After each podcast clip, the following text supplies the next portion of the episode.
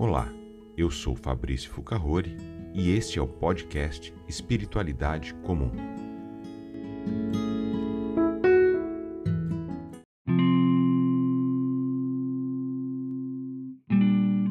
Esta é a sétima meditação desta série que estou compartilhando com você, uma série para preparar o seu coração para a Páscoa. A meditação de hoje eu extraí de um devocional de Páscoa do pastor Timothy Keller. O título é Jesus o Rei. Acompanhe com atenção. Medite nesta palavra para o dia de hoje.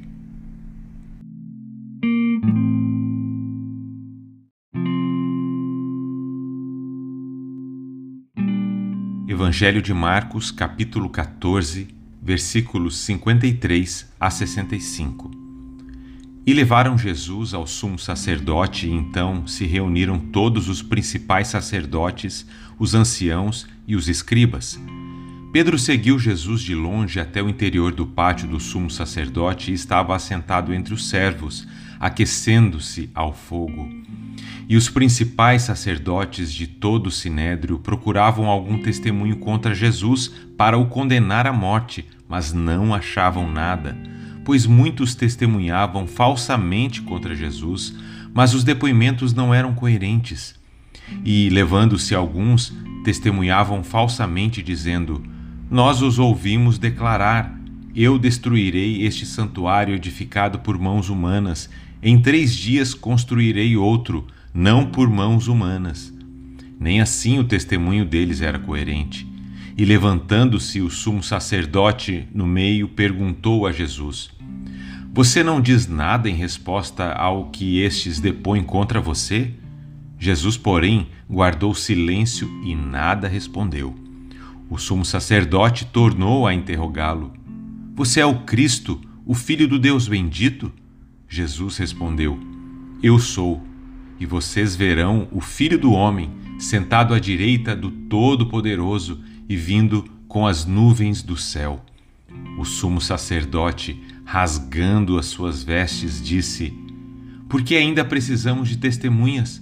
Vocês ouviram a blasfêmia. Qual é o parecer de vocês? E todos o julgaram réu de morte. Alguns começaram a cuspir nele, a cobrir-lhe o rosto, a bater nele e a dizer-lhe: Profetize! E os guardas davam-lhe bofetadas.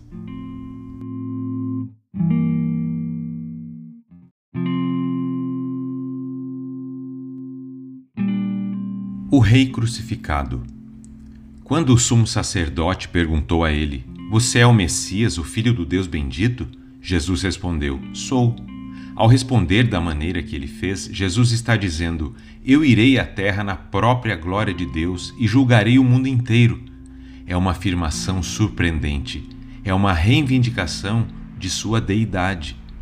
De todas as coisas que Jesus poderia ter dito, e há textos, muitos textos, temas, imagens, metáforas e passagens das escrituras hebraicas que ele poderia ter usado para dizer quem ele era, ele especificamente diz que é o juiz.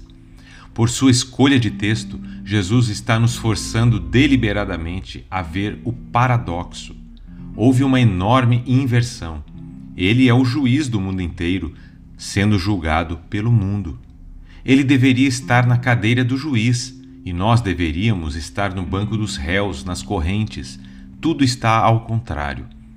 E assim que Jesus afirma ser este juiz, assim que ele reivindica a divindade, a resposta é explosiva.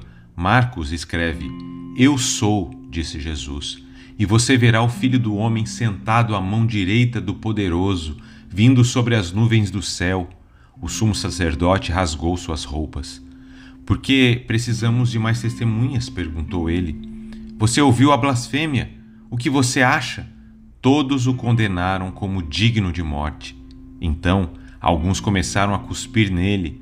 Eles o vendaram, golpearam-no com os punhos e disseram: Profetize! E os guardas o levaram e o espancaram. O sumo sacerdote rasga suas próprias roupas, um sinal de maior ofensa possível, horror e tristeza. E então todo julgamento se deteriora. Na verdade, não é mais um julgamento, é um tumulto. Os jurados e juízes começam a cuspir sobre ele e o espancam. No meio do julgamento, eles ficam absolutamente furiosos. Ele é instantaneamente condenado por blasfêmia e condenado como digno de morte. Enquanto você e eu não podemos literalmente cuspir no rosto de Jesus, ainda podemos zombar e rejeitá-lo. De que maneira somos propensos a rejeitar Jesus como Deus? Você já pensou nisso? Quando não levamos em conta o sacrifício desse Jesus pela minha vida, quando me assento numa cadeira que não é minha, que tomo uma posição que nunca deveria ser minha, faço como aqueles que julgaram Jesus. Que possamos neste dia olhar para o nosso pecado, olhar para a nossa arrogância perante Deus, nos arrepender de, mesmo dizendo que cremos que Deus existe, muitas vezes vivemos como se Ele não existisse. Vamos orar? Senhor, perdoa-nos, ó Pai, porque somos pecadores. Tem misericórdia de mim, porque sou pecador. Restaura-me, Senhor. E obrigado, Pai, por tamanho amor. Obrigado porque o Senhor sofreu o meu sofrimento, morreu a minha morte. Nós te adoramos, nós nos entregamos e reconhecemos que Tu és o Cordeiro Santo, aquele que tira o pecado do mundo. A Ti a nossa adoração e também a nossa contrição. Em nome do Jesus sofrido, o servo sofredor, que nós oramos. Amém.